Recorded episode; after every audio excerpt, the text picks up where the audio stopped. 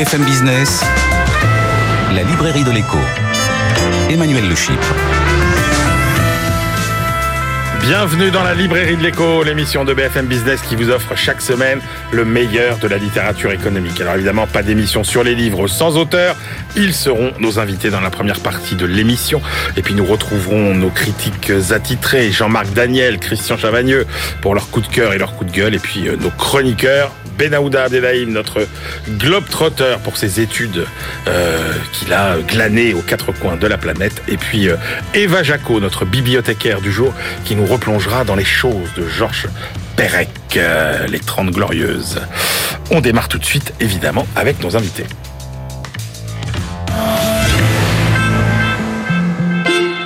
Au menu de cette librairie de l'écho, les multiples confusions qui perturbent nos sociétés. Confusion sur le fonctionnement de nos économies qui peuvent rendre séduisantes des politiques populistes dont les résultats sont pourtant plutôt mauvais. Et puis confusion démultipliée par l'immersion toujours plus poussée de nos vies dans le monde digital qui brouille toutes les frontières entre l'État et le privé, le civil et le militaire, le savant et l'ignorant, le propriétaire et l'usager, la collectivité et l'individu, et que sais-je encore? Alors pour tenter de ne pas perdre la boussole, nos deux invités vont euh, essayer de nous permettre d'y voir clair. Hippolyte Dalbis, bonjour Hippolyte. Bonjour Emmanuel. Vous êtes professeur à l'école d'économie de Paris, coprésident du Cercle des économistes, et vous avez dirigé cet ouvrage collectif avec euh, Françoise Benamou. Ce sont des contributions euh, des membres du Cercle des économistes. Des économistes répondent aux populistes. Il était temps que les économistes descendent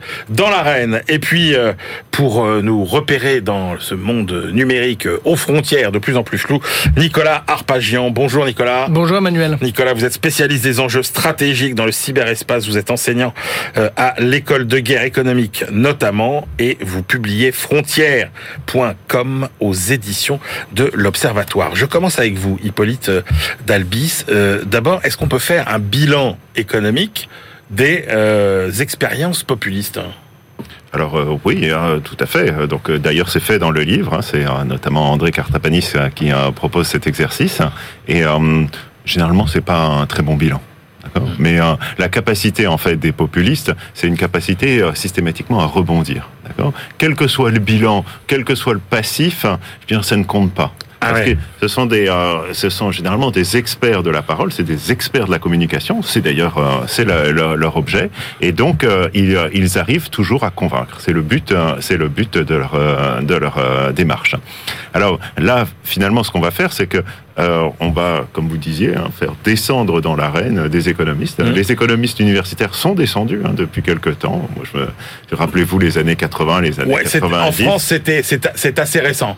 Oui, Il y a une tradition aux États-Unis, par exemple, on voyait souvent les prix Nobel, signer des pétitions contre telle politique, etc. En France, les universitaires, ils étaient un peu trouillards. Hein. Bah, rappelez-vous de, de, Gérard Debreu, hein, notre prix Nobel, là, qui avait eu un, qui était absolument célèbre. Et lorsque justement Volcker en, en, remonte très fortement les, les taux d'intérêt pour lutter contre l'inflation, toute la presse va interroger euh, Gérard Debreu, et puis Gérard Debreu dit euh, bah, moi, je sais pas, en fait. Moi, j'ai prouvé euh, l'existence de l'équilibre général.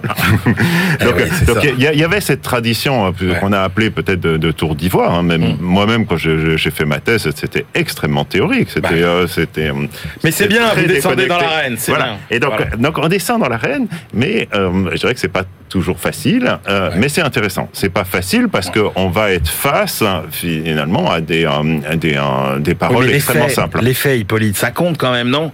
Il, réussissent à s'affranchir des, des, bilans. Alors, il y, a les faits et il y a la présentation des faits. Vous voyez? Et euh, c'est pour ça qu'il y a un chapitre aussi par Alain Tranois très intéressant sur les statistiques, sur la manipulation des statistiques. Alors, est-ce que les chiffres sont les amis ou les ennemis des populistes Bien sûr que ce sont les amis. Hein, les populistes ont toujours un chiffre à brandir. Euh, ils ont toujours le bon chiffre. D'accord? Et le, le, on vit dans un monde où il y a une, une quantité incroyable de chiffres.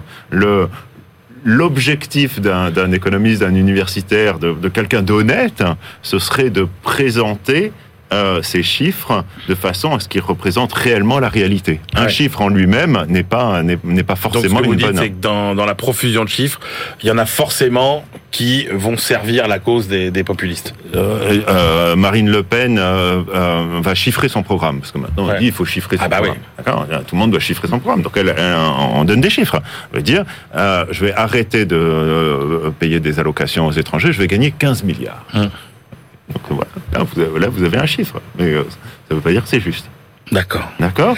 Alors, il y a, il y a une réflexion sur, euh, sur ce thème, par exemple. hein. Est-ce que, est que si on retirait finalement les allocations aux étrangers non communautaires en France, Ouais. est-ce qu'on gagnerait de l'argent? Alors, est-ce qu'on gagnerait de l'argent? Eh ben, c'est compliqué.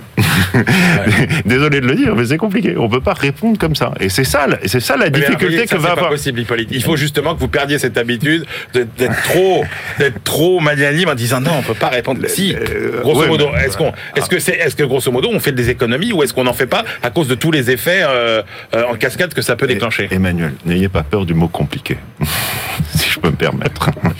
Hein, hein, hein, dès que j'annonce le mot compliqué, ne me coupez pas la parole. D'accord. D'accord. Bon. Ça va être simple. Bon. non, ce que je veux dire, c'est qu'il va y avoir, il y a énormément d'études et que chacune va avoir son chiffrage. Et vous pouvez toujours trouver une étude et brandir une étude qui vous dira qu'on va gagner de l'argent. Ce qui est intéressant, c'est pas de présenter une étude, c'est de présenter un consensus, c'est-à-dire un faisceau de preuves. D'accord? Et on l'a vu pour la, crise Covid aussi. Hein, trop souvent, on a avancé juste une étude. Il faut des faisceaux de preuves. Bon. Pour, je vais vous répondre quand même. Pour euh, pour la question des étrangers, non. Non, c'est le contraire. On gagne, on, peut- on gagnerait pas d'argent. C'est le contraire. On en Ah, C'est perdrait. puissant ça comme conclusion. Oui, mais on en perdrait. D'accord? Mais, mais, mais, je et, et ce qui est important, c'est que il suffit pas d'arriver lorsqu'on est universitaire Ouais. avec euh, l'aura de l'universitaire et avec la capacité de sûr. dire, moi je sais, moi j'ai la bonne étude et les autres ont la Mais- mauvaise étude. Alors, D'accord? Est-ce que euh, alors on retrouve quand même il y a des ennemis récurrents chez les complotistes. Alors ils aiment pas la finance, ils aiment pas les banques et alors ils détestent encore plus les banques centrales indépendantes. Ça les, les populistes ils ne supportent pas ça. Oui, bah, euh, bah, euh, c'est c'est, euh, certains populistes euh, qui sont très attachés à la souveraineté, hein, hein, à la souveraineté notamment monétaire. Euh, non, ça, ça peut dépasser, vous voyez, les, les populistes. hein. Regardez, euh, bah, les Anglais ont toujours été très attachés à garder le pound et à garder finalement euh, l'idée qu'on avait la maîtrise sur le cours des choses en ayant sa propre monnaie et en ayant euh, une autorité sur la politique monétaire. hein. Euh, voilà, l'article dans le dans le livre euh, et notamment par par Alain de Boissieu, euh, c'est justement Christian de Boissieu. par Christian de Boissieu. Excusez-moi, Alain de Boissieu, c'est l'adresse ici. Exactement. BFM, c'est rue Alain de Boissieu. Pardon Christian. Le, le- tout, tout l'argumentaire, c'est de montrer que justement ces banques centrales sont néanmoins soumises à des règles. Hein, Elles ne sont pas, elles ne font pas ce qu'elles veulent et elles ne font pas, euh, euh, elles n'agissent pas contre le peuple. hein.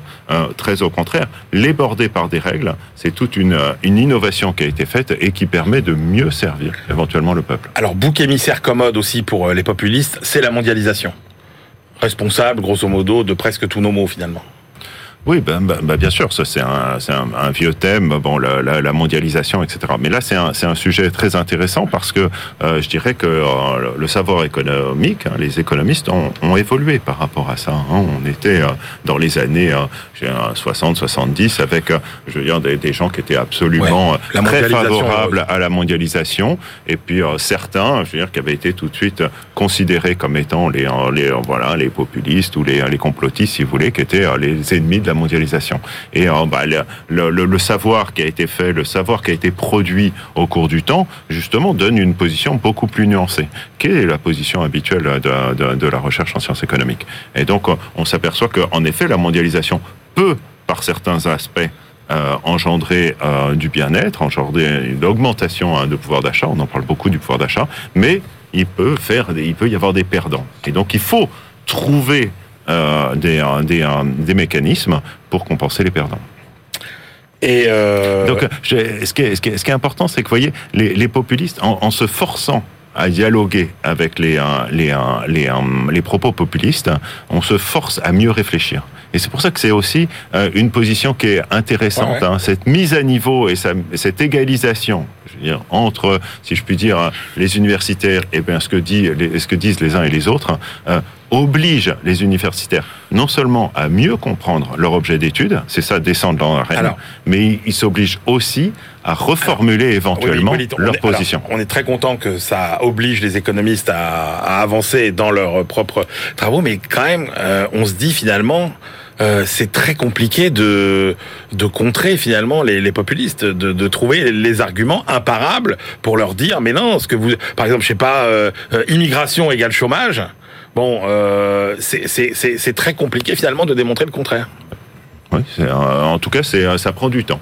Et donc, euh, et euh, si euh, si on n'a que quelques secondes, en fait, on ne peut pas répondre parce que justement l'idée populiste est faite pour être simple et pour vous toucher immédiatement.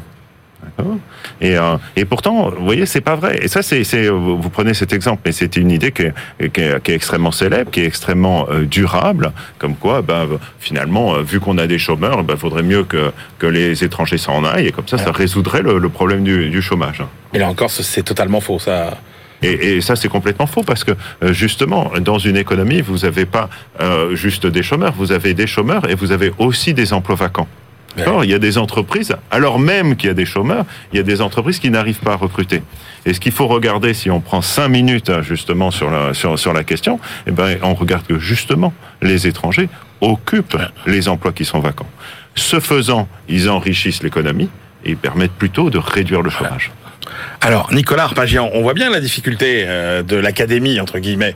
Hein c'est que, un, euh, on n'a pas de temps aujourd'hui, dans le monde d'aujourd'hui, et, et surtout, la, crédibilité du, sachant, de l'expert, elle est ramenée au même niveau que celle de, euh, du non-expert, je, je n'ose pas dire de l'ignorant.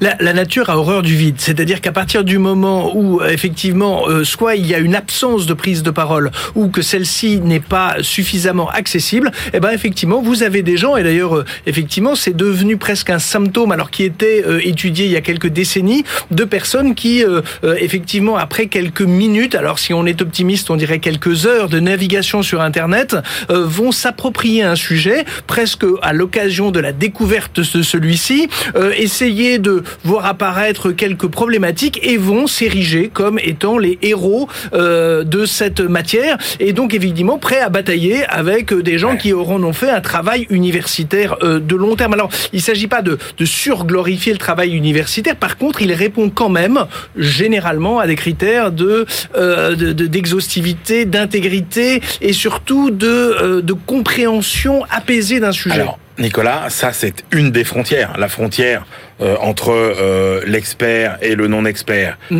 euh, qui, est, qui, quoi, qui a bougé. Mais ce que vous montrez dans votre livre, c'est que la notion de frontière qui prévalait jusqu'à maintenant, qui était grosso modo un État, etc.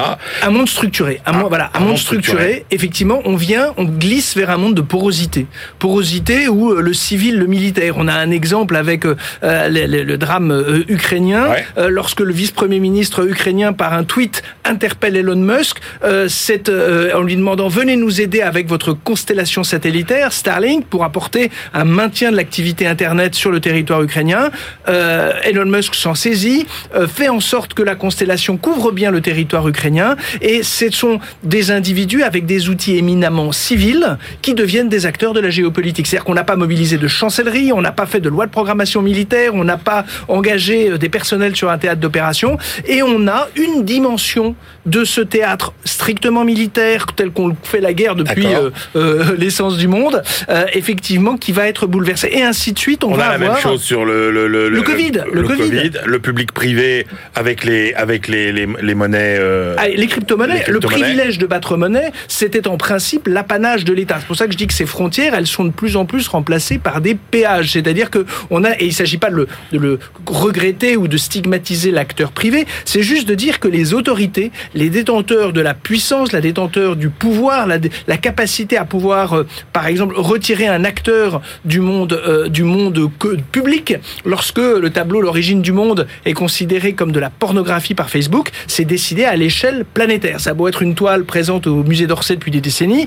bah, au final, il y a un arbitrage qui va être fait. Et d'ailleurs, euh, euh, Meta, donc la, la maison mère de Facebook, a décidé que les tribunaux n'étaient pas forcément le meilleur endroit où les litiges pouvaient être traités, a donc a décidé de créer sa cour, Mais son, ça. son tribunal interne. Et donc ce qu'on voit, c'est qu'on a notamment ces concurrents aux États euh, traditionnels, donc les, les, les, les GAFA en Mm. particulier. Ou les BATX côté, ou- côté ou chinois, même s'il y a une tutelle qui est spécifique dans le monde chinois. impose finalement de nouvelles frontières à la tête de leur territoire numérique. Bah oui, parce que dans la définition de, que les juristes emploient d'un État, qu'est-ce que c'est qu'un État? C'est euh, un droit qui s'exerce sur une population rassemblée sur un territoire. Et il faut qu'il y ait ces trois composantes pour qu'on puisse parler d'un État. S'il en manque une ou si l'une est affaiblie, eh ben la question même de l'existence même de l'État est discutée. Et qu'est-ce que c'est qu'une un grand acteur du numérique? C'est quelqu'un qui a des serveurs, qui a des espaces de publication ou d'hébergement. C'est quelqu'un qui a des conditions générales d'utilisation. Et puis il a des citoyens ou en tout cas des adhérents, des utilisateurs. Et donc euh, on voit bien qu'à un moment, sur ce territoire, ils vont appliquer leurs règles et ils vont, euh, le cas échéant, euh, bannir de leur autorité le 45e président des États-Unis d'un réseau social bien connu. Donc effectivement, ils s'arrogent et a fortiori quand on y rajoute la monnaie, euh, bah effectivement des prérogatives qui étaient avant l'apanage des États. Et alors, ce qui peut paraître inquiétant aussi, c'est qu'il y a presque certains renoncements auxquels le citoyen est prêt, euh, avec moins d'hésitation quand il s'agit de renoncer euh, à des droits face à ces, à ces nouvelles entités privées que face à des États. Vous, vous avez un chapitre, par exemple, sur euh, l'identification. Avant, l'identification des personnes, c'était Privilège la- de l'État. Bah oui. L'État, celui qui va exercer le fichier d'état civil Exactement. et qui atteste votre identité et qui va établir passeport, carte d'identité et euh, filiation, etc. Aujourd'hui, on voit bien que un compte Facebook, un Gmail Ouais. peut servir d'identifiant, peut euh, établir un profilage et déterminer. Euh, on vous demandera pas votre identité précise, votre patronyme, votre prénom. On vous dira bon, est-ce que vous avez pour vous connecter, est-ce que vous déclarez votre identité ou est-ce que vous avez un compte euh, Facebook, un compte Gmail? Et au final, ça va être considéré comme étant un garant de euh, l'identité de l'individu. Mais puisqu'on parle des confusions, euh, pour, pour reprendre ce qu'on disait euh, sur euh, les populistes qui sont justement très attachés à la notion de souveraineté. Là, ce qu'on voit, c'est qu'avec tous les bouleversements que vous décrivez, on a euh, une perturbation majeure de la notion de souveraineté. Donc, c'est bien de, de revendiquer et de vouloir récupérer sa souveraineté, mais moi j'ai envie de vous dire, mais, mais finalement, laquelle? Alors le problème, c'est que les États démocratiques sont euh, manifestement pas toujours les mieux armés. Lorsque euh, Vladimir Poutine émet, enfin la Russie, la Fédération de Russie émet une législation qui dit voilà les données des ressortissants de la Fédération de Russie doivent être impérativement localisées sur le territoire de la Fédération de Russie. Vous avez une grande entreprise qui est LinkedIn, euh, réseau euh, professionnel, qui euh, a un moment d'hésitation, en disant après tout, moi j'avais pas prévu cette euh, architecture sur le territoire russe en question, donc est-ce que je me maintiens? Et en fait, il y a eu une hésitation de la part de l'entreprise. Euh, la Russie a dit très bien. Couper l'accès techniquement, rendant impossible la commercialisation, l'usage des outils. Et à la fin, vous avez bah, des choix stratégiques et de dire, alors vous avez le cas d'entreprise, euh, c'était le cas de eBay en Chine, alors après qui a forcément percé autant qu'il l'aurait souhaité et qui explique aussi en partie son retrait, mais qui va dire à un moment, euh, il s'avère que les États autoritaires ont marqué euh, des, des actions très concrètes, très physiques, très contraignantes, qui font qu'à un moment, ça a été leur seul moyen d'imposer leur vue pour dire, attendez, il va falloir que euh, mon droit celui de l'État souverain s'applique et donc il y a vraiment un bras de fer d'une forte intensité avec ces acteurs euh, qui sont eux de dimension planétaire. Mais euh, quand une autre frontière devient floue, c'est-à-dire celle entre communication et information, euh, qu'est-ce qui, qu'est-ce qui se passe? En fait, c'est la, se joue la question de la disponibilité de l'information. Ce qui n'était pas envisagé au début, c'est que, et vous vous rappelez, Emmanuel, les débuts de l'économie numérique, vous aviez des portails. Un portail, on accédait à l'information, Ouais. qui d'ailleurs, ce portail, alors on va penser à Lycos, à Nomad, qui étaient des portails où en fait vous aviez des rubriques et vous alliez chercher, euh, un peu comme quand vous passez devant un kiosque de journaux, où votre œil peut être attiré par une information que vous ne connaissez pas déjà. Avec l'arrivée de Google et la prédominance du moteur de recherche, page blanche, il y a juste un, un, un onglet de, de, de, recherche et de requête d'informations. Il va falloir que vous mettiez des mots. Et donc, vous commencez à ne chercher que ce que vous connaissez déjà. Et la difficulté, c'est qu'évidemment, vous donnez une prime à ceux qui ont déjà été connus, un peu comme si vous étiez à la porte du Louvre et que vous voudriez dire à vos enfants, euh, bah, on, voilà, tout le Louvre est devant nous. Qu'est-ce que... Et puis à la fin, vous dites, bon, on va aller voir la Vénus de Milo, euh, la Joconde. Pourquoi Parce que la victoire de Samothrace, en fait, vous jouez sur ce que vous connaissez déjà et vous n'allez peut-être pas voir les écuelles des antiquités romaines. Et ben en fait, la difficulté, c'est que là, vous avez raison, c'est que ceux qui auront investi le champ de la communication, c'est-à-dire qui auront pénétré les esprits, martelé leurs messages, leurs produits, leur identité, leurs euh, euh, leurs dirigeants, bah, effectivement bénéficieront de cet euh, affichage, euh, en tout cas premier, qui leur donnera un avantage. Et c'est pas forcément les éléments les mieux documentés, les plus rigoureux, qui seront les plus valorisés. Surtout dans une logique virale de partage d'informations. Mais alors, vous voyez, Nicolas Arpagian, quand on termine votre livre, on se dit, mais finalement, moi, je, moi, moi, je pensais que la société de demain, avec euh, euh, finalement cette euh, capacité à être tous interconnectés les uns aux autres, même si on se déplace moins physiquement, eh bien, ça serait une espèce de, de, de grande communauté. Et puis, quand on finit votre livre, on se dit, mais est-ce que finalement, la société de demain, c'est pas un individu totalement replié sur son petit espace territorial, espèce d'atome de société comme ça, juxtaposé à tous les autres? Alors, c'est un risque. C'est un risque parce que, effectivement, aujourd'hui, ce qui est le véhicule de l'information, c'est principalement les plateformes sociales qui fonctionnent sur une logique affinitaire. Dis-moi ce qui t'intéresse, je t'amènerai des gens qui ont les mêmes préoccupations ou des informations qui sont relatives à tes sujets de préoccupation. Donc, évidemment, ça vous conforte dans ces bulles informationnelles. Ce qui est certain, c'est que une des armes contre le péril que vous mentionnez, c'est évidemment l'éducation, l'éducation, l'éducation. Oui, mais c'est vraiment important parce que ça renforce la dimension humaine. Il ne faut pas survaloriser un outil technique qui n'est qu'un outil technique. On ne peut pas confier l'éducation d'un enfant, d'un adolescent, d'un jeune adulte ou d'un adulte à un seul équipement. Pourquoi? Parce que si vous n'avez pas euh, une, une compétence, à un moment j'évoque la problématique de la mémoire. Lorsque euh, une des forces qu'on a dans l'illusion, alors je prends l'exemple de, de, de- de Jean-Jacques Goldman, euh, avec les plateformes musicales. Avant, quand vous vous abonniez à une grande plateforme, Deezer, Spotify, on disait Oh, formidable, tu as l'intégralité de la musique. Et en fait, si quelqu'un ne vous avait pas signalé, en tout cas jusqu'en 2019, mais au fait, je voudrais écouter une chanson de Jean-Jacques Goldman. Je sais, Emmanuel, que vous aimez euh, vous déhancher au son de Jean-Jacques Goldman. Et, euh, et en fait, il n'y était pas. Et si on ne vous avait pas informé, parce qu'il avait choisi de ne pas y être, et maintenant, ce qui est le cas, il y est retourné, est revenu désormais. En fait, on a une illusion de complétude. Et si on ne vous prévient pas, on peut envisager que des informations auront été retirées et ne seront plus accessibles. C'est pour ça que la confiance dans ceux qui détiennent la capacité de maintenir l'information, de conserver la mémoire, nous on a été élevés avec la BNF, la Bibliothèque nationale de France, à une culture de l'exhaustivité. Tous les livres que nous publions, les magazines sont stockés et on, on- on- les bons, les mauvais, les meilleurs et les pires. Et euh, on considère que voilà, on peut se rattraper sur ce patrimoine-là. Là, on est dans un monde numérique où si quelqu'un décide de ne pas stocker, de modifier des données qui auront été servies d'archives et qui pourront servir éventuellement ou pas d'éléments de contestation si on veut euh, aller chercher quelle a été votre attitude à telle époque, bah, on voit bien que euh, on est passé d'un monde où on était dans une rigueur académique à vite, quelque chose de tous les plus deux 30 euh, secondes, est-ce que c'est un monde propice, favorable justement euh, à ce développement de ce qu'on peut appeler les idées populistes? Ça peut l'être. Parce que effectivement, le risque c'est l'enfermement dans des bulles informationnelles et qui donc euh, donneront plutôt un appétit pour euh, ce qui nous plaît que euh, ce qui peut-être nous déplaît mais correspond davantage à la réalité. C'est un monde où ne sévissent pas que les populistes. Justement, les universitaires peuvent intervenir dans ce monde en maîtrisant les mêmes outils Et les mêmes codes, inviter et les mêmes codes. un- et inviter à la discussion. Et je pense que l'objectif justement de notre livre, c'est pas de donner la vérité, hein, loin de là, et c'est pas dire que les populistes ont tort et que la vérité c'est telle qu'elle est écrite dans le livre, mais c'est plutôt d'inviter à aller chercher, à aller comprendre et à aller discuter. J'aurais peut-être dû commencer par là. C'est quoi populiste Qu'est-ce que c'est en fait?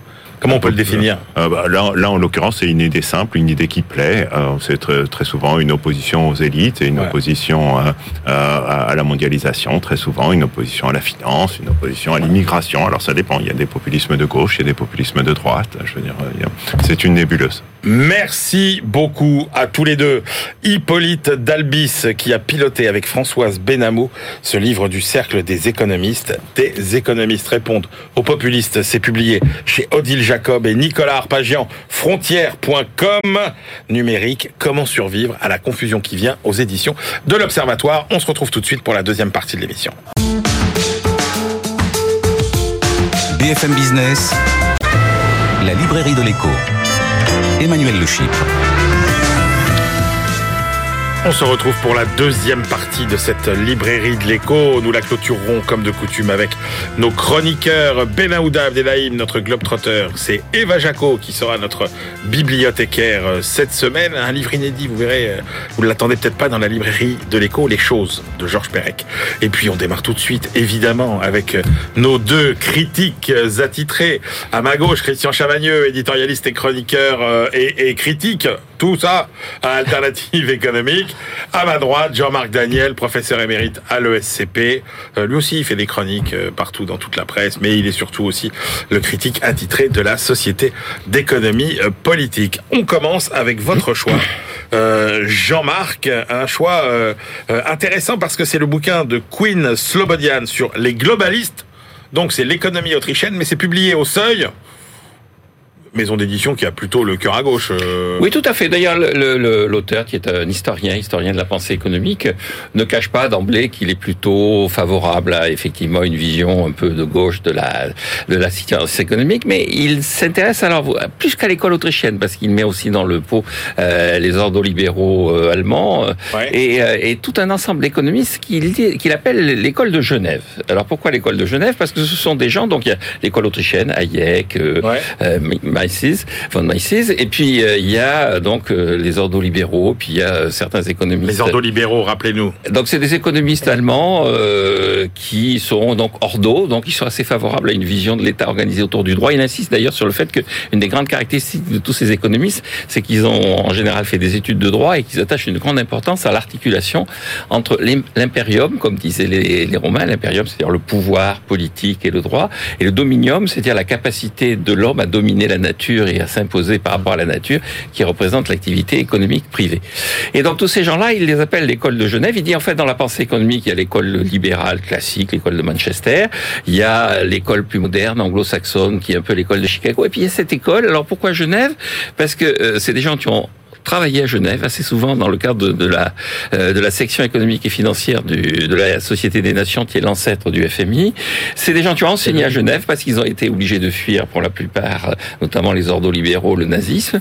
Et c'est et c'est l'endroit où il y a l'OMC qui est une sorte de d'aboutissement concret de leur Ça couvre quelle période là Alors justement, alors il dit ces gens qui sont néolibéraux en général le mot néolibéral quand on l'utilise pas de façon polémique, hein, c'est pas un mot de combat comme aurait dit euh, François Perrault quand c'est un mot qui euh, à consonance scientifique, à connotation scientifique, c'est euh, le 1938, la conférence Walter Lippmann.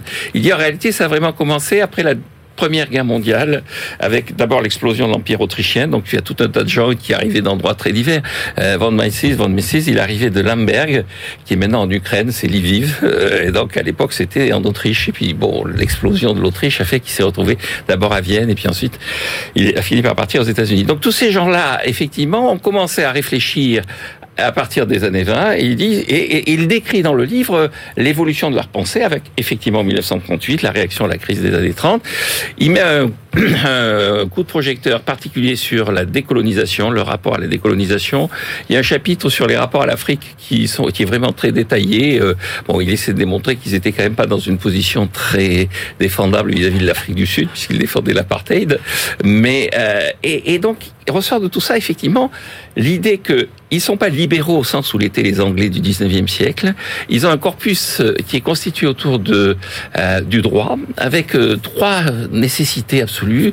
La première nécessité, il y en a un qui, qui dit ça, il dit il faut se méfier des grèves et de tout ça, de la pression qu'on représente sur l'activité économique, les syndicats, les partis politiques.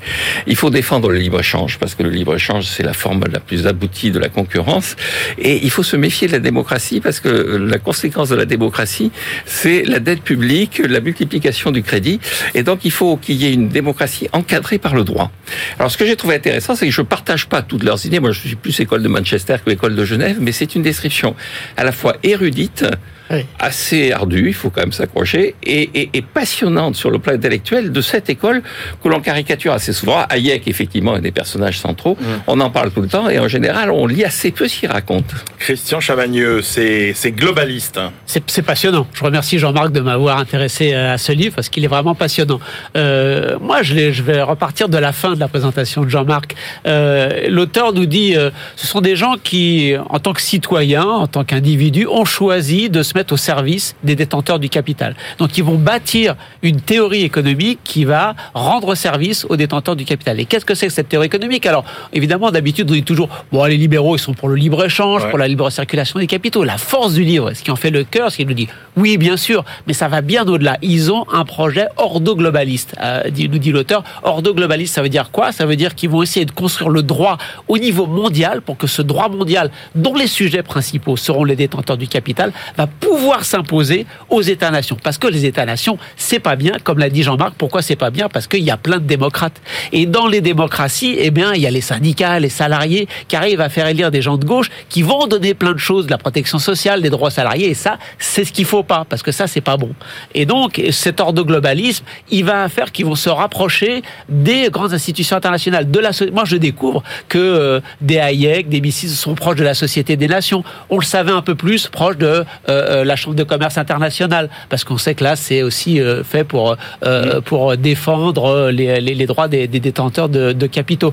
Le GATT et puis euh, l'OMC. Mais je découvre aussi qu'un qu'un qu'un Lionel Robbins, euh, qu'un Röpke euh, ont construit des projets de fédération libérale mondiale.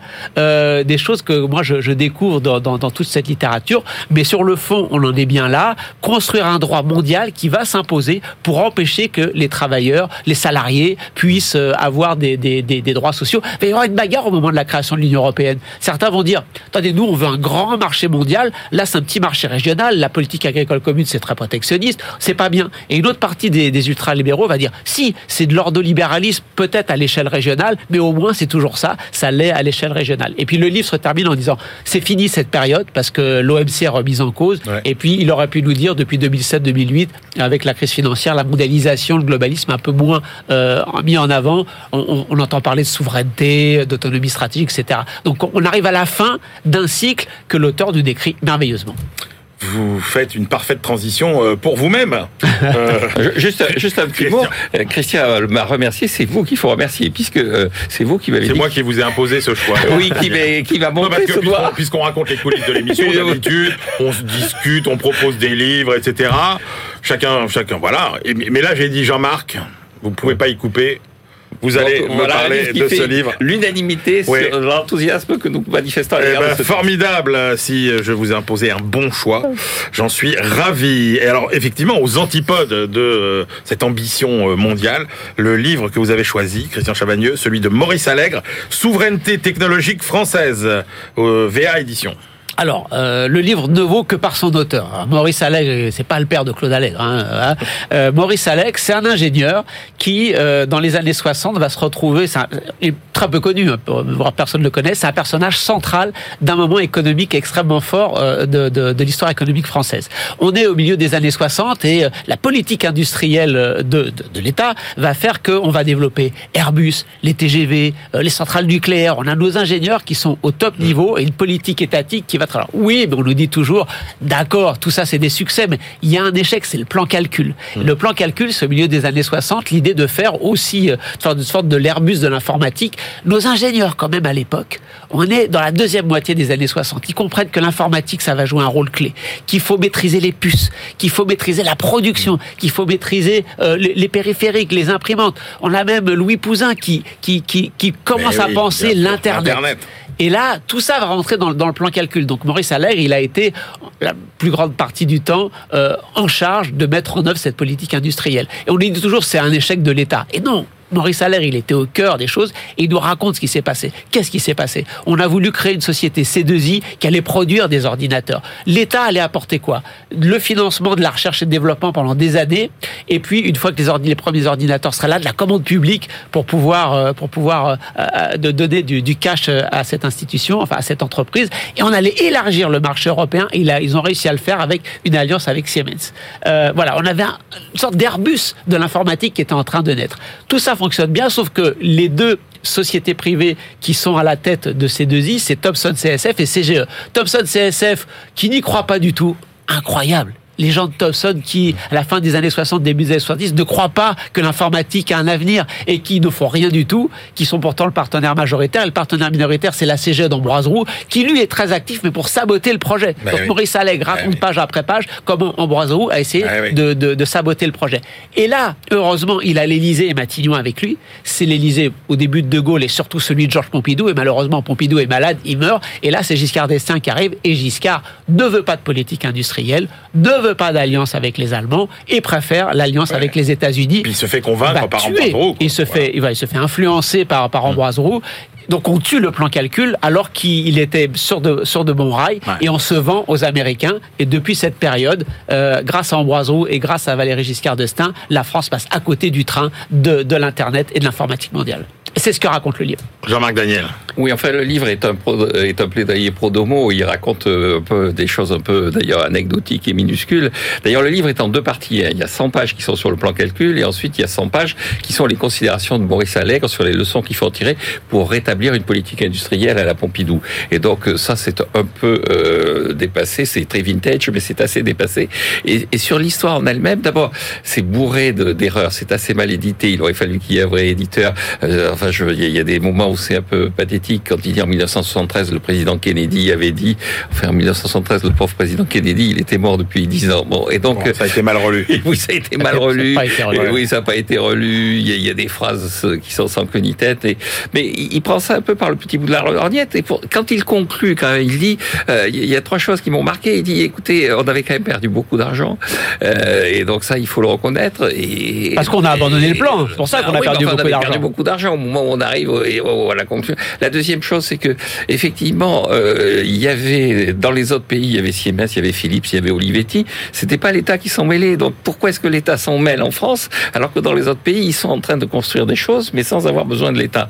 Et puis alors, il y a une anecdote que je trouve absolument extraordinaire. Quand il arrive, à la- donc il est le numéro 2 de Robert Gallet, et quand il arrive, il analyse la situation des télécoms, et euh, on s'aperçoit que le téléphone, on- on installe des centraux téléphoniques dans les grandes villes, et des et dans les petits villages en relais on met des des postières qui répondent au téléphone et ils demandent mais pourquoi on fait ça? Et on lui répond mais parce que dans le budget on a des crédits de fonctionnement, donc on peut embaucher Ouais. des gens, mais on n'a pas de crédit d'équipement, donc on peut pas construire des centraux téléphoniques. et donc je pense que ça, c'est définitivement assassin pour la politique industrielle et l'action de l'État. Merci messieurs. Allez, on retrouve euh, notre bibliothécaire. Tout de suite, Eva Jaco, aujourd'hui, allez, qui va nous raconter les choses de Georges Perec. BFM Business, la librairie de l'écho. Les livres d'hier et de demain. Bonjour Eva. Bonjour. Eva, vous avez choisi de nous replonger. Euh, alors, est-ce que c'est dans le charme? Je ne sais pas. En tout cas, dans euh, les 30 glorieuses, avec ce livre, ce livre célèbre de Georges Perec, Les choses. Georges Perec, euh, écrivain célèbre, hein, maintes fois récompensé, Renaudot, etc. Tous les prix. Donc, Les choses, Eva, de Georges Perec, c'est un livre qui est publié en... En 1965, et l'histoire se déroule dans les années 60. Alors c'est la période de l'après-guerre, du plein emploi, avec en toile de fond historique la guerre d'Algérie et le moral des ménages. C'est le tout début de la société de consommation, au sens où Jean Baudrillard l'a dépeint. Elle représente un changement euh, fondamental pour l'espèce humaine. C'est vivre mieux à travers la consommation, euh, avec la multiplication des tentations euh, d'achat pour aménager son quotidien. Donc un réfrigérateur, une voiture ou encore une machine à laver. Ah ouais, alors c'est quand même un roman. Hein. Euh, Oui. On n'est pas, on n'est pas si habitué que ça à la librairie d'écho à avoir des romans. Et donc, qui sont, euh, qui sont les personnages et quelle est la trame du livre? Alors c'est l'histoire d'un couple de Jérôme et Sylvie qui sont issus de, euh, des, des classes moyennes dont on suit le quotidien à Paris euh, et l'idée qu'ils se font euh, du bonheur. Alors Ouais. ils sont psychosociologues, donc c'est un métier qui est apparu pendant la société de consommation. Euh, Ils font des enquêtes de motivation auprès des gens.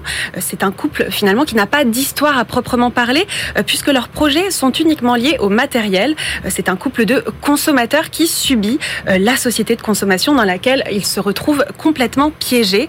Alors il y a des questions euh, centrales comme la question du confort, de la consommation et bien sûr du travail. Autre point important de ce livre aussi, la publicité qui crée toutes ces représentations euh, du monde de la consommation et qui permet le rêve. Alors, on est déjà euh, au cœur de l'arbitrage euh, travail, temps libre, loisir, euh, rapport au travail. Est-ce que le travail est une émancipation? Est-ce que le travail est, Mm. est, finalement une soumission? Oui, justement, et cet arbitrage euh, répond euh, est là pour répondre à la question de comment obtenir ces objets, ces objets tant désirés. Eh oui. Eh bien, c'est la réflexion néoclassique qui s'applique ici. Le couple compare le coût euh, de leur renonciation au temps de loisir par rapport au gain, au salaire que va leur rapporter leur travail et du plaisir qu'ils vont pouvoir en tirer. Alors, finalement, combien de mon temps de loisir je suis prêt à consacrer au travail pour acheter de plus en plus de choses? Eh Bien, si la consommation est une fin, le travail est un moyen. Donc, ce qu'il me faut pour arriver à l'idéal, c'est de travailler. de travailler. Et alors, dans cette euh, société de consommation, finalement, on admire euh, les classes sociales les plus euh, aisées, richesses perçues euh, finalement comme une espèce de liberté, puisque c'est euh, on s'affranchit de la contrainte budgétaire finalement. Oui, complètement. La richesse apporte une aisance matérielle. On ne compte pas et une aisance sociale, c'est euh, savoir utiliser euh, ces choses au sein de la société. Alors Jérôme et Sylvie, notre couple, côtoient de l'extérieur euh, les classes aisées et les. Ouais. Euh, Ces classes, elles représentent un idéal politique, celui de l'ascension sociale, d'aller vers le mieux et du coup de plus en plus d'objets à pouvoir consommer. Il y a aussi la question des désirs qui sont socialement connotés. On a le point de vue donc microéconomique euh, d'un ménage, mais qui vit dans une société euh, clairement figurée avec une construction sociale des besoins. Et oui, alors au final, qu'est-ce qui se joue finalement euh, dans ce livre? Eh bien, ce roman, c'est presque une enquête sociologique de la vie matérielle. Le matériau de base du roman, on l'a bien compris, c'est euh, ces choses, ces objets dont on rêve, qui sont utilisés pour faire la critique d'une société. La question euh, économique devient une question existentielle à travers les questions de consommation et de travail. Quel sens euh, prend la vie de ce couple? Eh bien, ils sont complètement pris au piège de leurs envies et de leurs insatisfactions. Le choix rationnel devient le choix du conformisme. Alors, à la fin du roman, la tonalité, euh, elle est euh, déceptive face aux idéaux de la société de consommation. Et je peux euh, m'empêcher de vous citer les dernières phrases du roman. Ouais. Pour notre couple, Jérôme et Sylvie, ils étaient perdus dans les décombres d'un très vieux rêve. Il ne restait rien. Ils étaient à bout de course au terme de cette quinte indécise qui ne les avait menés nulle part. Puissant hein, quand même. Euh, le choix rationnel devient le choix du conformisme. Waouh.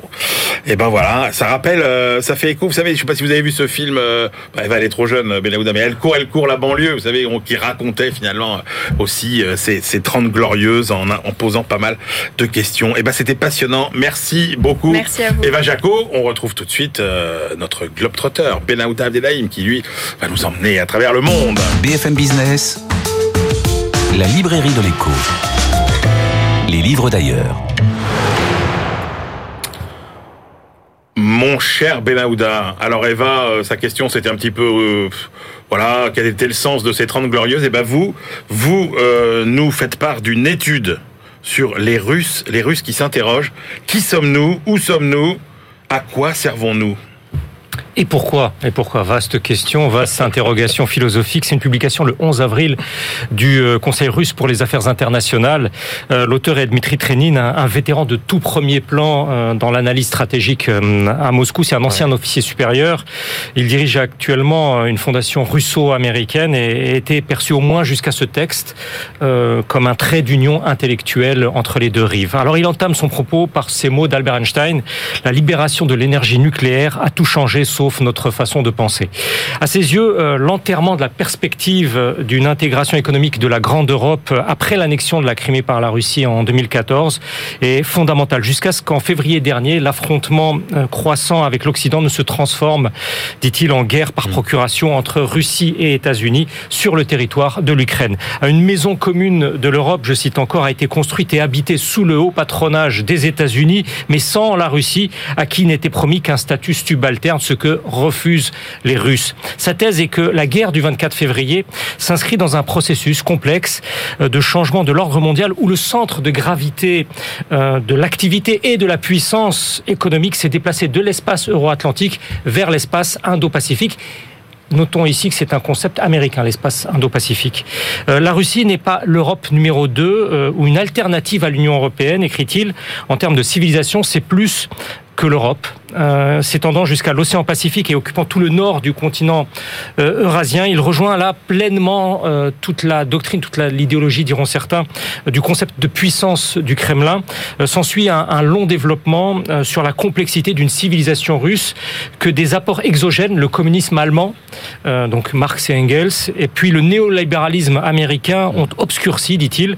Alors pour Dmitri Trenin, la Russie doit se tourner maintenant plus que jamais vers l'Asie et vers le Moyen-Orient et s'investir dans tous les forums non occidentaux, euh, à commencer par celui des BRICS, et puis aussi aller davantage vers l'Amérique du Sud, vers euh, l'Afrique, euh, de plus chercher, je cite, à être un semblant des politiques de l'Union européenne et des États-Unis. Et pour cela, conclut-il, les Russes doivent commencer par les bases, se demander qui sommes-nous, où sommes-nous, à quoi servons-nous et pourquoi vertigineux. Alors, on s'intéresse à la Corée, euh, Benahouda maintenant, et à ce que change la diversification de l'industrie euh, pétrolière au Moyen-Orient pour ce pays. Oui, euh, c'est une pré préoccupation sur laquelle se penche euh, l'Institut euh, sud-coréen de politique économique internationale, le KIEP. Euh, cinq de ses experts expliquent en détail comment les exportateurs de, pétrole de la péninsule arabique sont en train de subir de très fortes pressions pour se préparer à la diminution de la demande mondiale dans une ère de transition énergétique et de neutralité CO2. Kwon Young-lee et ses collègues proposent là toute une stratégie pour l'Arabie saoudite et ses voisins, diversification de leur structure industrielle et développement des technologies à faible émission de carbone, dont l'hydrogène appelé vert, euh, euh, et, puis toutes les technologies CCUS. Les CCUS, c'est euh, sont les technologies qui visent à séquestrer le dioxyde de carbone mmh. pour le réutiliser ensuite. Alors ce document aborde non seulement les éléments industriels de, cette évolution, mais aussi la politique commerciale extérieure que ces producteurs de pétrole sont censés mettre en œuvre pour que la transition aboutisse pleinement. Euh, et là, les auteurs se placent du côté de leur pays, la Corée du Sud, pour que dans cette région, les entreprises euh, sud-coréennes puissent se frayer un chemin entre celles des États-Unis et celles de l'Europe dans le domaine des solutions d'optimisation euh, de la production d'hydrocarbures. Concevoir conjointement de la R&D, de la recherche-développement, devient un objectif tout à fait essentiel. Les experts du KIEP à Séoul plaident alors pour l'établissement de contrats d'approvisionnement de long terme où ce sont les sociétés sud-coréennes qui iront construire sur place les unités de production d'hydrogène et de CCUS. Alors, second point très intéressant, euh, c'est apporter aussi un, un savoir-faire euh, sud-coréens en matière d'efficacité des infrastructures électriques et énergétiques pour leur marché euh, intérieur, ce qui requiert de l'État sud-coréen, euh, disent-ils, une grande ambition politique et diplomatique afin de structurer cette coopération d'un nouvel ordre. Et enfin, une étude Benahouda sur le séjour de longue durée aux États-Unis des docteurs étrangers en STEAM. Alors, euh, c'est un leitmotiv américain qu'on entend depuis des années, de brillants étudiants ressortissants de pays plus ou moins hostiles viennent suivre un doctorat en sciences, technologies, euh, ingénierie ou mathématiques, STIM, mmh. euh, puis aussitôt s'en retournent chez eux en masse, euh, fort de connaissances euh, glané susceptible de, porter atteinte à la sécurité nationale et aux intérêts économiques fondamentaux des États-Unis. Alors les analyses du CSET, qui est le Centre pour la sécurité des technologies émergentes, euh, qui est rattaché à l'université de Georgetown à, à Washington, euh, s'emploie ici à démonter tous les ressorts de ce propos. Ils ont examiné les bases de données de la Fondation nationale des sciences de 2000 à 2015. Une grande majorité de ces docteurs étrangers restent aux, aux États-Unis bien des années après avoir soutenu leur thèse. Euh, aucune promotion en STI donc euh, sciences, technologies, ingénierie et mathématiques, n'a de taux de poursuite de séjour inférieur aux trois quarts et aucune de ces disciplines ne connaît de taux systématiquement inférieur ou supérieur aux autres. Alors les Chinois et les Indiens euh, représentent pratiquement la moitié de l'ensemble de ces euh, thésards, de ces titulaires euh, de, de, du diplôme de doctorat, et en proportion, il reste ensuite davantage encore que les autres. C'est même le cas de 9 euh, docteurs chinois sur 10.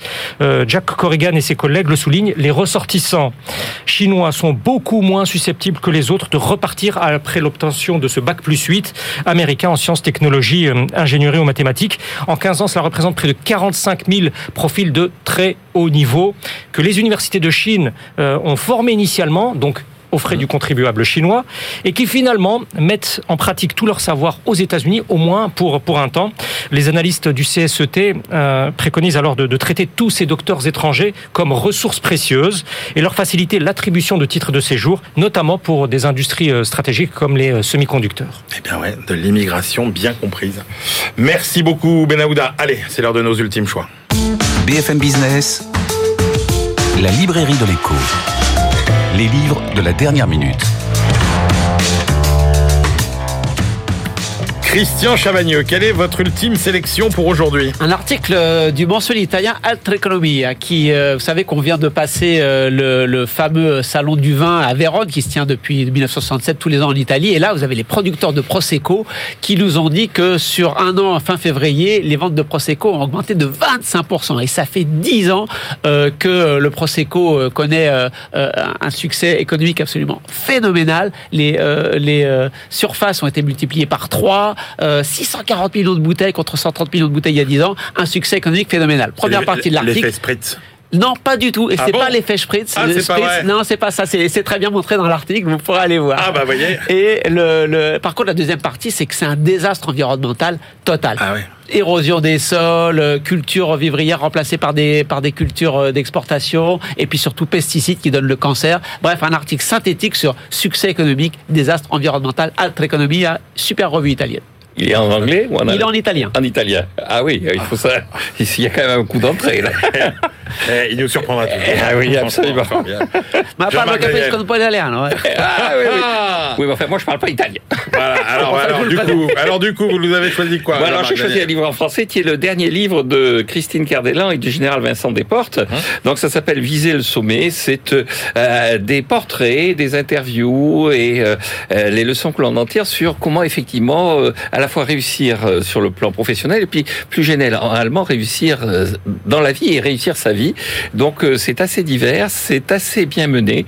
Et donc, c'est un livre qui est tout à fait... Combinaison de la vision de la journaliste et du militaire. Absolument, la journaliste qui a Ouais. fait HEC et le militaire qui avait fait SACIR, donc c'est ces deux visions du monde qui se rejoignent. Allez, moi je mention rapide pour faire écho à notre première partie euh, de l'émission, hein, ce que euh, les économistes ont à dire aux populistes. Eh bien, un autre livre, euh, Georges Van Nevel, hein, l'économiste belge. Et si les économistes démontraient l'inanité des solutions populistes, c'est aux éditions euh, Percé. C'est euh, c'est gonflé, c'est audacieux, mais c'est vraiment euh, assez stimulant intellectuellement. Voilà, c'est la fin de cette librairie de l'écho.